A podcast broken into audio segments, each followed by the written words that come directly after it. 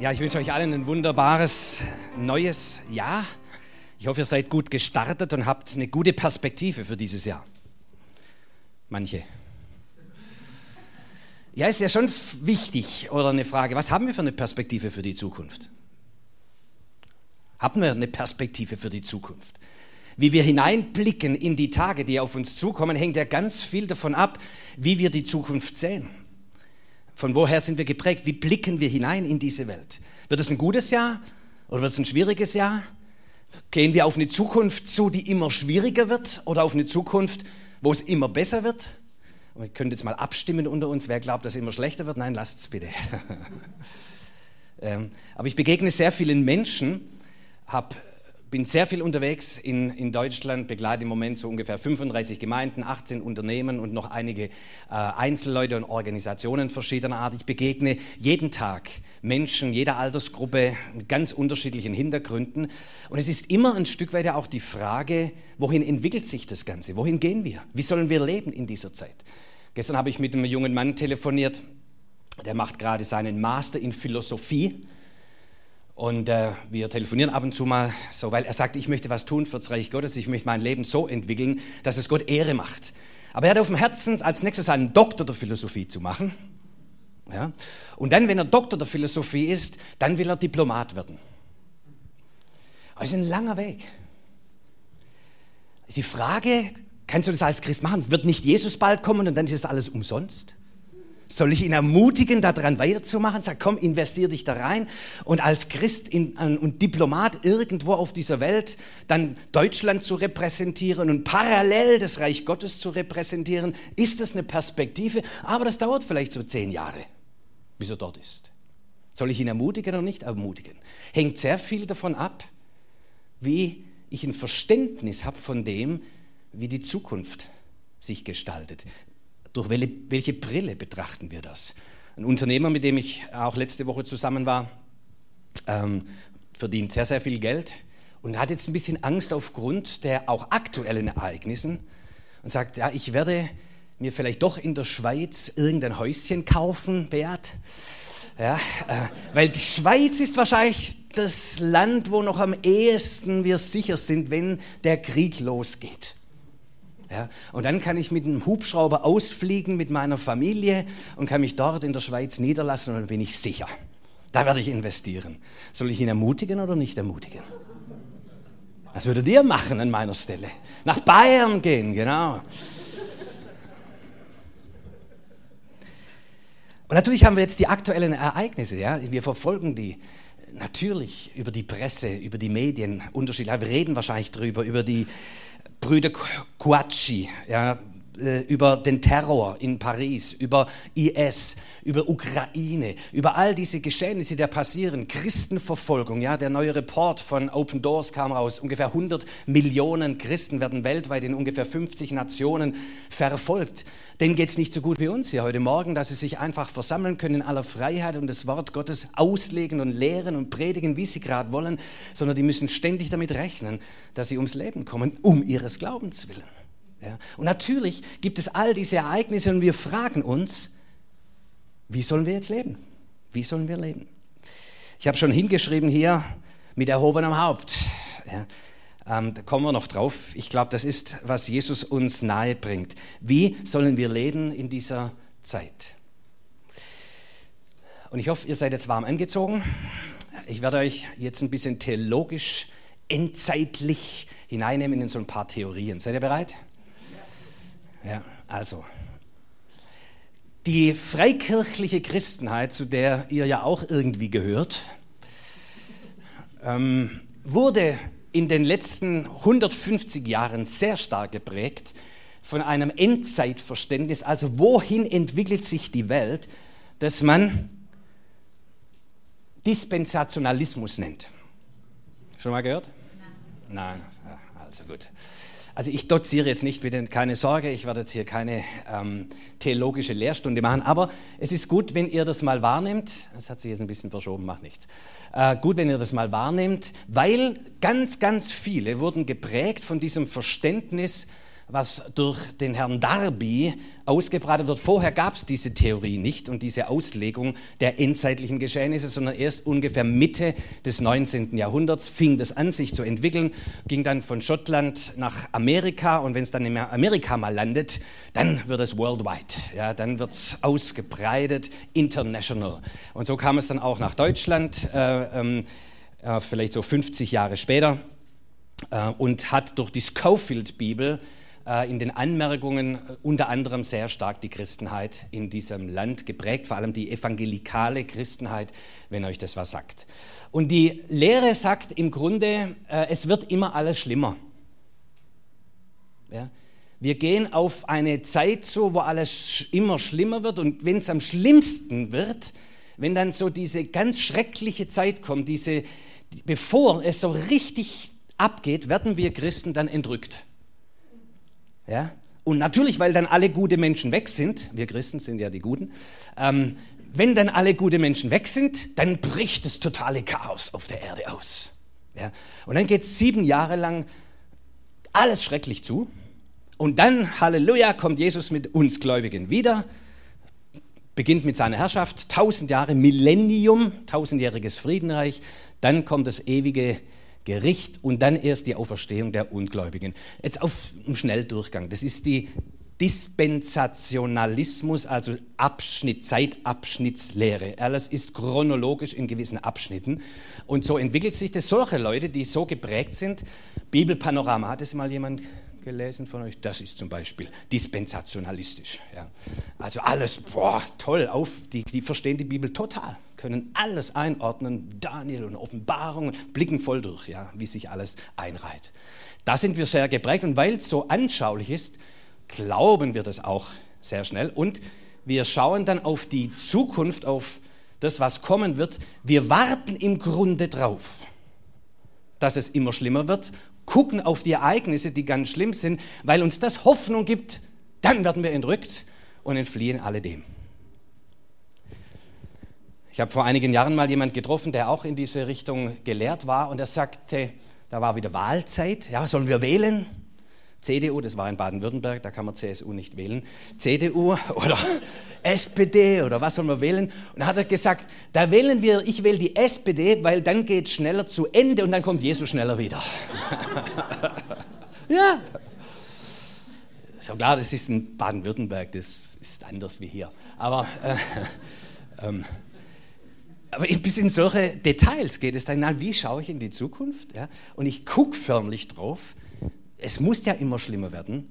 Also lese ich alles raus aus den Zeitschriften und den Ereignissen und in einschlägiger Literatur, was schlimm ist und was darauf hinweist, dass es immer schlimmer wird, weil mir das Hoffnung gibt, dass Jesus bald wiederkommt. Heißt natürlich, die Folge davon ist, dass wir eine Christenheit entwickelt haben, die sich rausgezogen hat aus dem Weltgeschehen. Das heißt, wir nehmen uns raus aus all dem Schrecklichen denn, und wir verziehen uns in unsere Archen, um bereit zu sein, wenn dieses Schreckliche über die Erde kommt, dann sind wir gerettet und wir versuchen ein paar Leute noch mitzunehmen. Aber wir lassen die Finger weg von der Welt. Und es hat dazu geführt, dass so Sachen wie Bildung zum Beispiel, wo wir ja oft ja jetzt auch Probleme haben, die Prägung, wer prägt denn die Bildung, wer prägt die Medien im Land, wer macht Politik in diesem Land, wer prägt die Wirtschaft in diesem Land, haben wir Menschen überlassen, die eine andere Ideologie haben. Denn wir Christen haben uns aus alledem zurückgezogen aus dieser bösen Welt. Das ist die Folge dieser Lehre. Nicht so gut, finde ich. Ja. So, also wer davon stark geprägt ist, der wird immer auf die Welt schauen und mit, immer mit dem Blick, alles wird schlimmer. Da gibt es natürlich auch die anderen. So Leute wie John Calvin oder Jakob Spener war übrigens einer der Begründer des Pietismus. Äh, und da hat diese dispensationalistische Lehre noch nicht gegriffen in unserem Land. Also war auch ungefähr äh, Mitte des, ja, also Anfang des 19. Jahrhunderts eher. Da war das noch nicht äh, äh, ausgebreitet, diese Lehre. Der glaubte an Postmillennialismus. Ähm, keine Sorge, wir sind schnell dadurch, nur dass ihr es mal gehört habt. Das heißt, Christus kommt nach dem tausendjährigen Reich, haben da einige geglaubt. Das heißt, das ist die Zeitalter der Gemeinde, wo wir jetzt drinstehen. Und irgendwann beginnt zu sagen, die gute Zeit, es wird immer alles besser. Ja, irgendwann kommt die gute Zeit, wo immer mehr Frieden kommt, immer mehr Zufriedenheit kommt und dann am Höhepunkt des Ganzen kommt Christus wieder und die, äh, das ewige Gericht findet statt und die Ewigkeit beginnt von dem Zeitpunkt. Also im Grunde, die Leute, die das glauben, die sagen, das sind auch sehr viele übrigens wieder, äh, weil wir es auch in einer guten Zeit leben, je nachdem, wo wir leben, äh, in einer guten Zeit leben, dann kann ich auch die Welt so betrachten und sagen, eigentlich wird es immer besser. Ja? Und dann würde ich von dieser Perspektive aus in die Welt blicken. Auch das ist eine Lehre, will ich jetzt nicht so stark darauf eingehen. Und dann gibt es den sogenannten Amillennialismus. A heißt also, es wird nicht, es gibt gar kein tausendjähriges Reich, das wird nicht wörtlich genommen. Diese Lehre vom tausendjährigen Friedensreich, Offenbarung, ähm, äh, wird es beschrieben. Das ist eigentlich der einzige Text in der Offenbarung, wo über das tausendjährige Friedensreich berichtet wird. Und äh, Leute wie äh, die Kirchenväter Tertullien, Origenes oder aber auch Martin Luther glaubten, dass das nicht wörtlich zu nehmen ist, sondern dass im Grunde das Zeitalter der Gemeinde und das Millennium, das geht einher. Da muss man nicht von tausend Jahren sprechen, sondern durch die Gemeinde entfaltet sich Frieden in diese Welt. Meinen Frieden lasse ich euch. Geht in diese Welt und tragt den Frieden in alle Welt. Wo Christus kommt, kommt der Friede Gottes. Das ist das Verständnis. Und irgendwann zu einem Zeitpunkt, das heißt, es wird leicht besser, nicht dramatisch besser. Das ist auch nicht das Entscheidende in dieser Lehre, ob es immer besser oder schlechter wird, sondern wir breiten im Grunde den Frieden aus. Und irgendwann zu einem Zeitpunkt, den wir nicht kennen, kommt Christus wieder, die Entrückung passiert, gleichzeitig Auferstehung der Toten passiert ewiges Gericht und von dort startet die Ewigkeit. Könnt ihr es schnell erfassen? Ja. ja. Versucht es schematisch darzustellen, das werdet ihr auch dann in, äh, im Netz finden. Gell? Da könnt ihr diese Sache nochmal angucken. Es gibt natürlich noch äh, viele Details und, und, Abzweigungen von diesen Lehren. Aber mir geht es heute Morgen nur darum, mal ganz kurz aufzuzeigen, diese Prägungen oder diese Lehren stehen oft hinter bestimmter Literatur. Ja, je nachdem, wie es beschrieben wird, wie sie die Zukunft sehen, steckt mehr oder weniger bewusst eine bestimmte Lehre dahinter, die, äh, eine Eskatologie, die Lehre von der Endzeit. Wie schaue ich auf das Ende der Zeit? Wie entwickelt sich das Zeitalter? Und es ist immer, je nachdem, wie ich die Bibel interpretiere in diesem Zusammenhang, und wie ihr gesehen habt, gibt es hier ganz unterschiedliche Interpretationen. Wer hat recht? Brr, fragt mich was Besseres. Ich meine, es kommt gar nicht so sehr darauf an, ob diese oder jene Lehre jetzt genau die richtige ist. Man muss immer natürlich fragen, welche Lehre prägt mich in Bezug auf meinen Lebensstil. Und ich möchte euch heute Morgen nahelegen, dass wir eine Eskatologie, also das heißt, es ist Fachwort für Endzeitlehre, die Lehre von den letzten Dingen, dass wir einen Lebensstil, eine Eskatologie der Hoffnung entfalten ungeachtet der Dinge, ob es besser oder schlechter wird. Und ehrlich gesagt, je nachdem, wo wir leben und gerade sind, fühlt sich das manchmal an, als würde es immer schlimmer werden. Und manchmal fühlt es sich an, als würde es immer besser werden. Und je nach den Lebensumständen wird manchmal auch die Theologie gestaltet. Ja? Ich glaube, dass Jesus uns nahelegt, eine Perspektive und damit auch einen Lebensstil der Hoffnung zu entfalten. Was sagt Jesus in Matthäus 24? Und das ist vielleicht auch von der Hermeneutik noch ein Fremdwort. Also wie gehe ich an die Bibel ran? Hermeneutik, wie gehe ich an die Bibel ran? Dass es richtig und wichtig ist, dass wir immer zuerst von Jesus ausgehen. Er ist der Höhepunkt der Offenbarung Gottes. Wenn wir wissen wollen, wie die Bibel zu verstehen ist, sollten wir immer mit Jesus beginnen. Was hat Jesus dazu gesagt? Und von Jesus interpretieren wir das Alte Testament und mit Jesus und dem Alten Testament zusammen interpretieren wir die Schriften des Neuen Testamentes, also die Briefe der Apostel, denn sie greifen auf Christus und das Alte Testament zu. Und deshalb eine gute Auslegung aus meiner Sicht und ein wichtiges, gutes Bibelverständnis entsteht dann, wenn wir beginnen mit der Offenbarung, die Gott uns in Jesus Christus gegeben hat. Und Jesus hat sich geäußert zu den letzten Dingen. Matthäus 24 zum Beispiel. Und da sagt er, ihr werdet hören von Kriegen und Kriegsgeschehen. Ihr werdet hören von Verfolgung. Ihr werdet hören und feststellen, dass Hungersnöte sind hier und dort. Und er, er erzählt von all den Dingen, werdet ihr hören. Aber er sagt, das ist nur der Anfang der Wehen. Das ist nur der Anfang der Wehen. Und im Grunde legt uns Jesus nahe und sagt, ihr werdet es verstehen und erleben, wie Wehen die kommen. Ich habe letztes Mal, als ich bei euch war, über Wehen ein bisschen gesprochen. Aus anderem Zusammenhang gehe ich noch nicht noch mal rein. Aber Wehen sind ja auch etwas, wird manchmal der Schmerz nimmt zu und dann nimmt der Schmerz wieder ab. Aber es führt hin zu einer Neugeburt. Was Neues beginnt.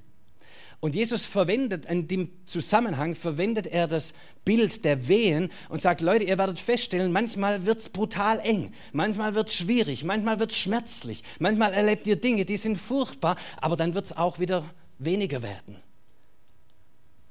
Wundert euch nicht. Und ich will vielleicht schon hinzufügen, lasst euch davon nicht ablenken. Ja? Man kann sich ja dermaßen mit all diesen Dingen beschäftigen, dass du gar keine Zeit mehr hast zum Leben. Und die Ängste können uns packen, wenn wir nur dran denken, meine Güte, was wird wohl werden? Werden jetzt die Moslems Deutschland übernehmen? Und es kann uns ja die Nächte rauben. Das kann uns den Schlaf rauben. Das kann uns enorm viel Energie kosten, die wir eigentlich vielleicht an anderer Stelle einsetzen könnten. Angstmachende Vorgehensweise. Ich glaube, Jesus sagt uns hier, Leute, ja, natürlich, ihr werdet erleben. Und wenn es euch betrifft, dann werdet ihr hart durch müssen. Aber dann, und dann kommt ähm, im Lukas Kapitel 21, Vers 28, sagte, wenn ihr diese Dinge seht, wenn es beginnt, dann hebt eure Häupter empor, sagt er. Denn eure Erlösung ist nahe. Also habt eine Perspektive der Hoffnung. Wenn schlimme Dinge passieren, lass dich nicht da drin gefangen nehmen. Lass dich nicht vereinnahmen da drin. Verbrate nicht deine ganze Energie, dich mit diesen negativen Dingen auseinanderzusetzen, sondern hebe dein Haupt empor und betrachte, es wird ein gutes Ende nehmen. Meine Erlösung, meine Rettung, die Hilfe Gottes kommt um die Ecke. Gott ist in Kontrolle. Und wenn er nachlässt in dem dicken Buch, hier ganz am Ende, hey, die Sache geht gut aus. Die Sache geht gut aus. Wir werden auf jeden Fall gewinnen. Aber es wird manchmal sein wie Wehen. Es wird sich manchmal schlimm anfühlen. Es wird manchmal schwierig werden. Aber lasst euch nicht irritieren. Lasst euch nicht verführen von solchen, die sagen, es wird alles immer besser oder von denen, die sagen, es wird alles immer schlimmer. Lasst euch nicht verführen von solchen Theorien und von solchen Weltanschauungen, sondern fangt an zu leben, was richtig ist. Und darauf kommen wir gleich. Und ich möchte hier einen Text dazufügen aus Jesaja 60, Vers 1, von Christus ins Alte Testament blicken, ja, Hermeneutik. Und wenn wir von dieser Perspektive äh, ins Alte Testament schauen, Jesaja 60, mache dich auf, werden wir aufgefordert, werde Licht. Denn dein Licht ist gekommen. Das ist die Begründung. Denn dein Licht ist gekommen. Christus ist in die Welt gekommen, das Licht dieser Welt. Also hallo, mach dich auf und werde auch Licht, denn dein Licht, Volk Gottes, ist schon gekommen. Und die Herrlichkeit des Herrn geht auf über dir. Was für eine Perspektive. Das heißt, während du gehst, während du dich entfaltest, während du dein Leben gestaltest, wisse, sei dir gewiss, Christus, das Licht ist schon in die Welt gekommen und die Herrlichkeit Gottes wird mit dir gehen, wo immer du hingehst. Mache dich auf, werde Licht, denn die Herrlichkeit Gottes ist aufgegangen über dir oder geht auf über dir. Denn siehe, noch bedeckt Finsternis das Erdreich und dunkel die Völker, aber über dir geht auf der Herr. Und seine Herrlichkeit erscheint über dir. Was ist denn das für eine Perspektive? Es wird dunkel, es ist noch dunkel, es ist noch Nacht. Du erlebst um dich herum Dunkelheit, aber dein erhobenes Haupt sieht die Realität des schon in die Welt gekommenen Christus, die Herrlichkeit Gottes, die über dir leuchtet und du machst dich auf, während andere noch in der Dunkelheit sind, in der Angst sind, in der Bedrängnis sind, machst du dich auf und lebst hoffnungsvoll, bringst Licht in die Dunkelheit. Du knipst das Licht an. Das halte ich für einen entscheidenden Lebensstil, ob es nun gerade ganz dunkel ist und alle in Ängsten sind oder das Gefühl, dass, ach, ist ja eigentlich alles gut. mache dich auf, werde Licht, lass dein Licht leuchten in diese Welt. Bring Hoffnung und Zuversicht hinein in den Lebenskontext, in dem du dich bewegst. Zeige etwas von dieser Herrlichkeit Gottes, die aufgegangen ist über dir und manchmal erst in dem Moment, wo du anfängst, in der Richtung zu leben, über dir aufgeht. Du erlebst die Herrlichkeit Gottes im Gehen. Das ist so wo ich meine, dass so eine Grundhaltung das Volk Gottes eigentlich eine gesunde, gute Grundhaltung ist. Egal wie gerade die Geschehnisse sind, die uns natürlich betreffen, die uns natürlich beschäftigen, wo wir natürlich uns beteiligen und helfen und all diese Dinge, aber mit welcher Perspektive bitte? Und wir bringen hinein in diese Dunkelheit dieser Welt das Licht, das schon aufgegangen ist, das wir so schon sehen. Während es noch dunkel ist, sehen wir schon die Herrlichkeit Gottes. Und jetzt wird spannend. Wie sollen wir ganz konkret leben? Wie sollen wir ganz konkret leben? Und ich rege heute Morgen nur an. Ähm, und ich, ich hoffe, dass ich euch dadurch ein bisschen anreizen kann, nochmal nachzulesen. So für euch ganz persönlich, vielleicht in euren Kleingruppen, vielleicht in Gesprächen hier und dort. Ähm, okay, wie sieht es denn dann für uns ganz konkret aus? Was ist denn unsere Perspektive? Wo stehen wir drin? Und was sagt Jesus, wie sollen wir leben? Und wenn wir da weiterlesen, Matthäus 24, wir bleiben bei Jesus, bis hinein ins Kapitel 25, dann erzählt Jesus, nachdem er das von den Wehen und all diesen Dingen geredet hat, erzählt er im Grunde vier Gleichnisse. Und diese vier Gleichnisse geben uns Anleitung, wie wir leben sollen. Nummer eins. Alle Gleichnisse, die jetzt kommen, machen uns deutlich, lebe in dem Bewusstsein des wiederkommenden Herrn. Lebe nicht in dem Bewusstsein, es wird alles schlimmer oder in dem Bewusstsein, es wird alles besser. Das ist eine Verkürzung. Sondern lebe in dem Bewusstsein des wiederkommenden Herrn. Das ist die Perspektive, die wir haben. Punkt. Ja? Nicht die Perspektive, es wird alles schlimmer und wir wissen ganz genau, was auf uns zukommen wird. Wir können die Zeichen der Zeit genau deuten. Hallo, verlier dich bitte nicht da drin. Das hat schon, füllt schon Bücherregale. Und sie haben es schlussendlich nicht gewusst. Wie oft haben sie schon den Antichrist bestimmt, wer das alles war? Als zum Schluss war es jetzt Obama.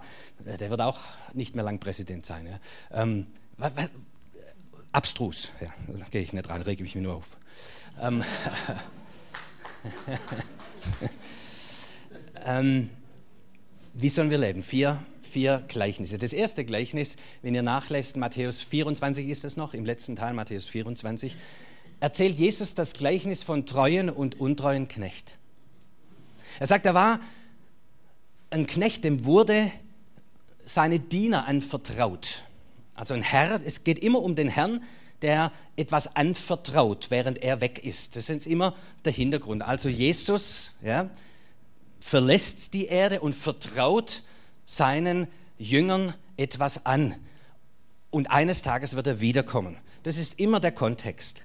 Und während dieser Zeit passiert Folgendes. Hier in diesem Gleichnis sagt es gibt Leute, denen hat er was anvertraut, Verantwortung für Menschen anvertraut.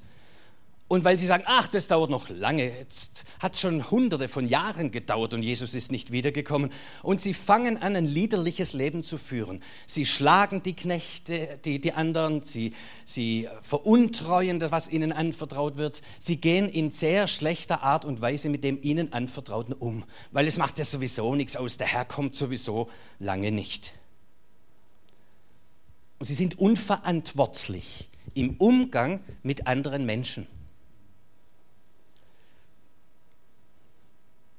Die Botschaft, die da drin ist, meiner Meinung nach, jedes Gleichnis hat immer eine Kernbotschaft. Man sollte nicht, auch wieder Auslegung, man sollte nicht versuchen, jedes Detail eines Gleichnisses auszulegen, was es bedeutet, sondern immer, was ist die Kernbotschaft? Und die Kernbotschaft hier aus meiner Sicht ist, investiere treu und verlässlich in Menschen, die dir anvertraut sind. Wenn der Herr dir Kinder anvertraut hat, investiere dich in diese Kids. Ist es geistlich? Total. Ist es anstrengend? Brutal.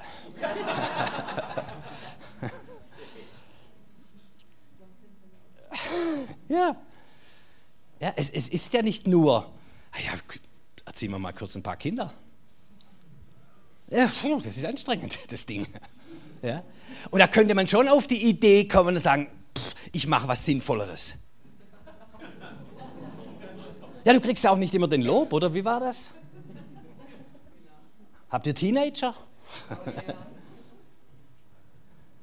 ja. Und dann, unsere Teenager haben dann mal gesagt, ihr seid die blödsten Eltern, die es überhaupt gibt.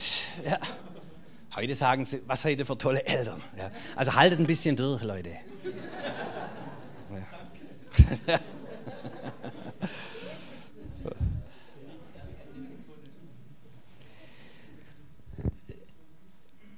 ihr, die ihr Führungsaufgabe habt, ja, im Betrieb, und es sind euch Menschen anvertraut, ein oder zwei oder drei, oder die euch kümmert um Behinderte oder um Kranke, die euch kümmert um andere Christen, die euch anvertraut sind in der Kleingruppe, in der Versorgung von Fürsorge, Gebet, Fürbitte, was auch immer. Es gibt ja so ein breites Spektrum, wo uns der Herr Menschen anvertraut. Ja? Wenn du Verantwortung übernommen hast als Klassensprecher, gibt es Schüler hier? Ist jemand von euch Klassensprecher? Ja? ja? Ist dir was anvertraut? Nein? Ja. Gibt so, wo wir Verantwortung für Menschen übernehmen. Ja, wir, ich, es ist Gottes Eigentum, es ist Gottes Gut, es sind seine Menschen, die er uns anvertraut. Ja, dann sei treu, hau nicht drauf, mach sie nicht fertig. Manchmal muss man sie erziehen. Manchmal müssen wir uns durchsetzen. Aber sei treu, hingegeben, förder sie, setz dich ein, als würdest du Christus dienen. Seid gut zu euren Pastoren, die euch Gott anvertraut hat. Ihr Pastoren, seid gut zu eurer Gemeinde, die euch Gott anvertraut hat. Kindergottesdienst, was für ein toller Job. Was für ein toller Job. Ja? Das heißt, ich darf in Kinder investieren, wenigstens eine Stunde am Sonntagmorgen. Wer möchte mitarbeiten im Kindergottesdienst?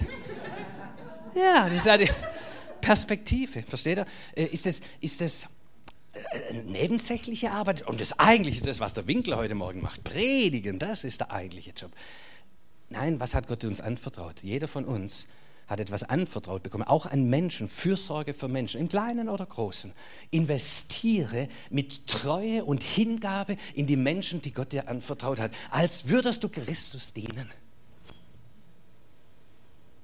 So lasst uns leben, sagt Jesus. So lasst uns leben. Und da passiert links und rechts eine Menge Gutes und eine Menge Schlechtes. Und manchmal ist es wie Wehen und du denkst, du liebe Zeit, vielleicht müsste ich jetzt ganz schnell irgendwas anderes machen. Bleibe treu in dem, was dir anvertraut ist.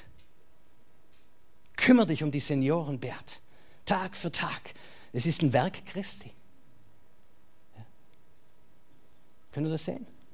Ja. So, ihr könnt selbst weiter ausbauen. Investiere in Menschen. Jesus sagt, wenn ihr das alles hört und seht, dann hebt eure Häupter drüber hinweg und investiert euch in die Menschen, die euch anvertraut sind. Erstens. Zweitens, nächstes Gleichnis, der zehn Jungfrauen. Meine Güte, was hat man schon alles ausgelegt mit den zehn Jungfrauen? Die fünf klugen und die fünf törichten Jungfrauen. Kennt ihr noch die Story? Ja, dieses Hochzeitsfest, das da stattfindet und die Jungfrauen, also die Brautjungfern, ja, die sich darauf vorbereiten und das ganze Ding geht so lang, sodass sie alle zehn müde werden und schlafen ein. Und dann kommt das Signal, der Bräutigam kommt. Ja. Alle wachen auf, alle wachen auf. Aber fünf haben noch Öl in ihren Lampen. Licht, Dunkelheit, hallo. Öl in ihren Lampen. Fünf haben kein Öl mehr und sagen zu denen, die Öl haben, gebt uns etwas von eurem. Und die sagen, hey, geht nicht, weil sonst reicht es vielleicht uns nicht. Geht und kauft euch welches. Und bis sie dann schlussendlich ihr Öl gekauft haben, war die ganze Hochzeitsgeschichte schon vorbei. So, und jetzt gibt es dann die Auslegung. Ja, das eine, was bedeutet Öl? Die eine haben den Heiligen Geist, Halleluja, das sind wir Pfingstler. sind auf der guten Seite mal wieder. Ja, ja, doch. Und die anderen, die haben den Heiligen Geist nicht, die, die werden kein Öl haben, wenn Jesus wiederkommt. Da gibt es abstruse Auslegungen. Was ist die Kernbotschaft? Auch hier wieder die Kernbotschaft ist, Leute, es könnte ein bisschen länger dauern. Was, um welchen Lebens, wie sollen wir jetzt leben, ist die Überschrift. Nachhaltig. Nachhaltig. Das heißt, all diese Kurzfristigkeit, in der wir auch heute oftmals angeregt werden, zu der wir angeregt werden, ganz kurzfristig schnelle, kurze Gewinne zu erzielen. Gefährlich. Denn das Ding könnte ein bisschen länger gehen. Und du hast heute was zum Essen und morgen nichts mehr. Und du hast heute gut investiert, machst einen riesen Reibach und übermorgen nimmst dir alles wieder weg. Auch in der Gemeindearbeit spreche ich als Gemeindebauspezialist. Und wenn man jetzt um über 30 Jahre, wo ich das mache, über 30 Jahre, begleitet man Gemeinden und so weiter, dann stellt man fest, vieles kommt und geht.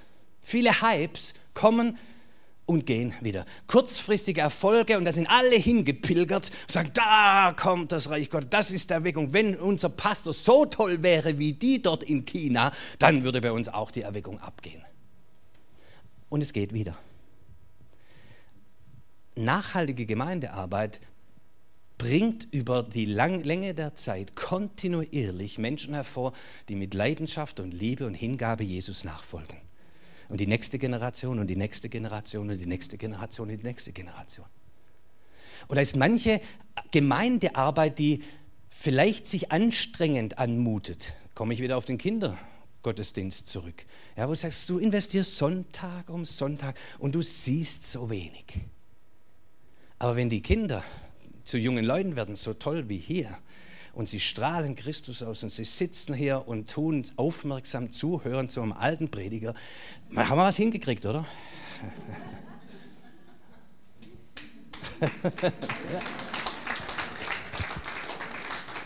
Wenn da wieder junge Familien entstehen, die wieder ihre Kinder im Glauben, den Glauben vorleben und sie wieder hineinnehmen in, in gutes, gesundes Evangelium und das über Generationen geht. Es könnte ein bisschen länger dauern, Leute.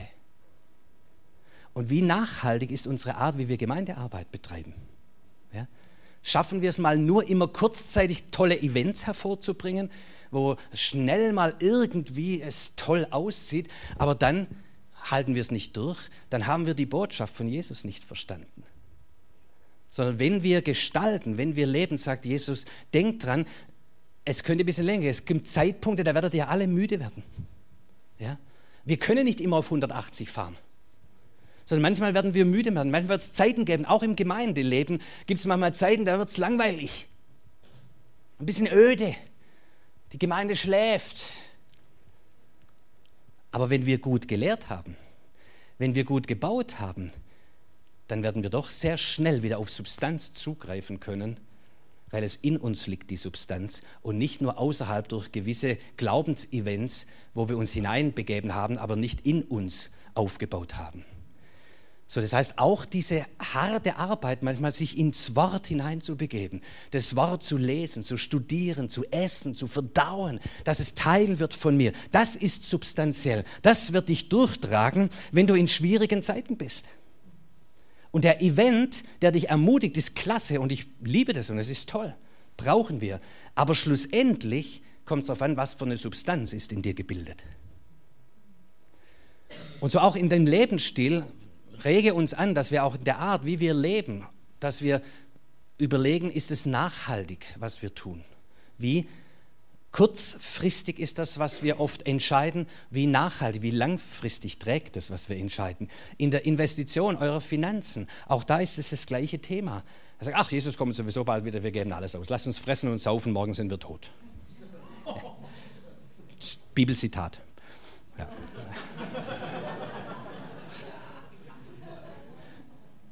ja. Oder gehen wir nachhaltig an das ran? Das heißt auch, ähm, in den Sprüchen heißt es mal wohl dem, der seinen Kindeskindern etwas vererben kann. Versteht ihr? Also ist immer diese nachhaltige Weiterdenken in dem, wie wir handeln, wie wir tun, berufliche Ausbildungen, die er anstrebt, Wege des Berufslebens, die er angeht, ist es nachhaltig? Wie bauen wir unser Leben? Und ich glaube, Jesus regt uns an, auch hier wieder, es könnte sein, es geht ziemlich viel schief, es läuft ziemlich viel schief in deiner Gesellschaft, in der Welt, in der du lebst. nimm es wahr, aber investiere trotzdem nachhaltig, langfristig. Botschaft der Jungfrauen. Nummer drei, wir marschieren zügig durch. Gleichnis von anvertrauten Talenten. Das ist das nächste Gleichnis, was Jesus gibt. Wie sollen wir leben? Ist immer die Überschrift. Ja, investiere dich treu und verlässlich in Menschen, investiere dich nachhaltig. Dritte Botschaft, die Jesus uns hier gibt, investiere dich mit deinen Gaben und Kräften, die Gott dir gegeben hat. Das ist das Gleichnis von den Talenten. Wieder der Herr, der auf Reise geht und sagt, ich werde wiederkommen. Er vertraut dem einen fünf Talente an, dem anderen zwei und dem anderen eins. Und nach einiger Zeit kommt er wieder, ihr erinnert euch an die Story, und der, der fünf Talente anvertraut bekommen hat, hat sie vermehrt und hat zehn draus gemacht.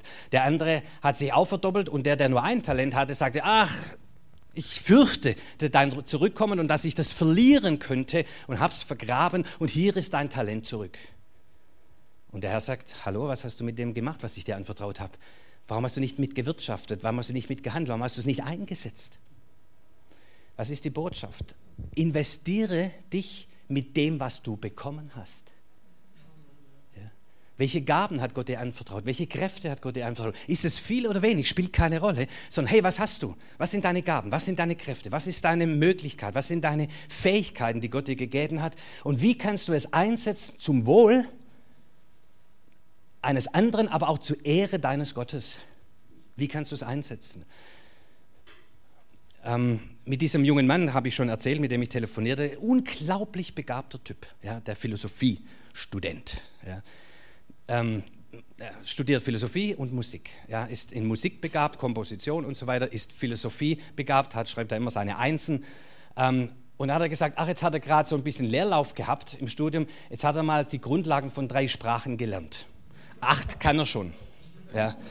Ja? Und er sagt, ja, was für Sprachen hast du denn die Grundlagen? Ja, von Arabisch, Russisch und Chinesisch. Ich sage, ja, vielen Dank. Ja. Auflegen. Ja. Ja. Unglaubliche Fülle von Begabungen. Ja. So, die Frage ist, wo kannst du das einsetzen? Ja, wie kannst du das, was Gott dir anvertraut hat, einsetzen zum Wohl der Menschen, zur Ehre Gottes? Ja, und das ist natürlich so ein Typ jetzt, der hat unglaublich viele Gaben. Aber vielleicht sagst du, ja, dann lohnt sich ja gar nicht, ich mit meinem bisschen, was ich beitragen kann. Und das vergrabe ich. Nee, setz es ein. Alles, was Gott ausgeht hat, alle gute Gaben haben wir heute gesungen. Alles, was gut und vollkommen ist, kommt von Gott. Und wenn du nur ein bisschen nach deinem Gefühl, vielleicht nur ein bisschen was gekriegt hast, setz es ein. Bist du ein guter Verkäufer? Vielleicht haben wir ein paar gute Verkäufer hier. Wisst ihr, wie schwierig es ist, wenn Leute, die was Gutes erfunden haben, Techniker, ja, ich kenne Ingenieure und Techniker, die sind unglaublich, was die entwickeln. Aber dann kriegen sie es nicht in den Markt. Kein Mensch weiß, was Tolles die entwickelt haben. Und dann jammern sie, weil sie kein Geld verdienen. Da muss eine Gabe dazukommen des Vertriebes. Aber die Vertriebler sind ja diese oberflächlichen Typen, wisst ihr? Das sind nicht so tief. Und die Techniker und die Vertriebler, die haben immer ein bisschen Schwierigkeiten miteinander. Ja. So. Aber die brauchen sich einander. Und Gott hat es so gemacht, dass das, der einen so, die anderen anders begabt sind. Mit was hat Gott dich begabt? Ja. Investiere dich in die Gaben und Talente und Kräfte und Möglichkeiten, die Gott dir gegeben hat. Sei darin glücklich und zufrieden und setze es ein. Und daraus entfaltet sich mehr. Daraus entwickelt sich mehr, sodass wenn Jesus wiederkommt, du sagst, guck mal, das habe ich gemacht. Zur Freude meines Herrn, der mich ausgestattet hat mit solchen Fähigkeiten. Ja, das heißt auch, investiere in deine Gaben, entwickle sie, förder sie, üb dein Klavier oder was immer du machen musst. Entfalte dich. So sollen wir leben, sagt Jesus. Und ein letzter Punkt. Gleichnis von Schafen und Böcken kommt dann. Das ist das heißeste Ding. Er sammelt die Nationen, wenn er wiederkommt.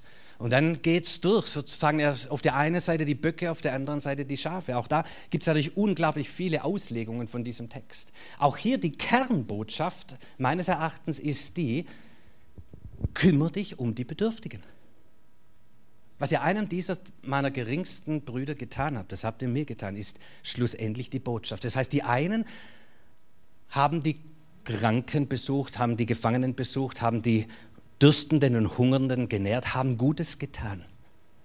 Sind nicht vorbeigegangen an denen, die in Bedarfen sind, in Bedürfnissen sind, die notleidend sind. Und die anderen haben sich um das nicht gekümmert. Und die Botschaft an dieser Stelle ist, was ja für einen dieser geringsten hat vielleicht gar keiner gemerkt, die haben selbst es gar nicht so beurteilt. Aber sie haben es einfach getan. Das, da muss man was tun, das kann so nicht bleiben.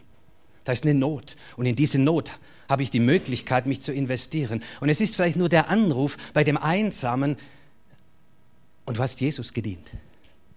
Und du siehst die Not um dich herum. Es geht nicht um die Not irgendwo auf dieser Welt. Vielleicht können wir uns da auch investieren. Aber zunächst mal, was ist dir vor den Füßen? Was ist die Not um dich herum? Wo ist der Bedürftige in der Gemeinde, in deiner Nachbarschaft, am Arbeitsplatz, in der Verwandtschaft? Der Bedürftige, der einfach nur mal deine Hilfe braucht. Und Jesus sagt, es wird eine Menge von Not geben. Jawohl, bis ich wiederkomme. Und die Frage ist, hast du dich dort investiert? Hast du dich dort eingesetzt? Und am Ende der Tage wird auch das eine Frage sein, wie hast du gelebt? Wie hast du gelebt? Und auch hier bringt Jesus wieder auf den Punkt, das heißt, was ihr getan habt, einem dieser meiner geringsten Brüder, das habt ihr mir getan. Ja. Und im Grunde ist es so einfach, wenn wir mal unter dieser, unter dieser Prämisse diese Texte lesen, ist es doch so einfach zu sagen, Leute, was immer abläuft, es, es wird Krieg und Kriegsgeschrei geben und schreckliche Dinge werden passieren und tolle Dinge werden passieren, alles Mögliche. Lasst euch davon nicht irritieren, bitte, auch wenn wir uns damit beschäftigen müssen, aber fokussiert euch nicht drauf, sondern das sind Wehen, die kommen und gehen. Eins ist sicher, der Herr wird wiederkommen. Das ist sicher. Wann wissen wir nicht? Bis dorthin. Lasst uns investieren mit Treu und Hingabe in Menschen. Ja. Lass, dich, lass dich nicht dazu bringen, kurzfristig zu denken und zu agieren, sondern was du tust, tust nachhaltig und mit langfristiger Perspektive. Pflanze noch das Apfelbäumchen heute, auch wenn du denkst, morgen geht die Welt unter. Investiere mit deinen Gaben und Kräften, dich entfalte und entwickle sie, ob Gott dir zehn oder fünf oder eine gegeben hat, aber investiere dich und kümmere dich um die Not, die um dich herum ist. Kümmere dich um die Menschen, die deine Hilfe brauchen. Dann wird alles gut. Mehr ist es nicht. Und eine letzte Folie zur Ermutigung und dann wollen wir noch beten miteinander. In dem allem, 1. Johannes 5, Vers 14, was von Gott geboren ist, überwindet die Welt. Und unser Glaube ist der Sieg, der die Welt überwunden hat. Das heißt auch, weil wir diese Perspektive haben, weil dieses Licht aufgegangen ist, weil wir die Herrlichkeit Gottes über unserem Leben erfahren, überwinden wir auch all das, was uns ablenken will, was uns gefangen nehmen will, was uns unterkriegen will, was uns depressiv machen könnte, Angst machen könnte, was unser Herz eng machen könnte. In dem allen überwinden wir durch diese Perspektive des Glaubens, die wir haben. Unser Glaube ist der Sieg, der die Welt überwunden hat. Und wir sind geboren durch Jesus Christus. Der Geist Gottes hat uns zu neuem Leben geboren, sodass wir schon sehen können das Licht, während es noch dunkel ist. Die Perspektive wahrnehmen können, während andere noch geblendet sind von, der, von den Schrecken der Nacht. Und wir verkündigen schon den Morgen, während es noch Mitternacht ist. Lebensstil der Hoffnung, Eskatologie der Hoffnung, eine Perspektive für uns Christen. Amen. Amen. Komm, lasst uns so leben und beten. Ich möchte noch gern für euch beten.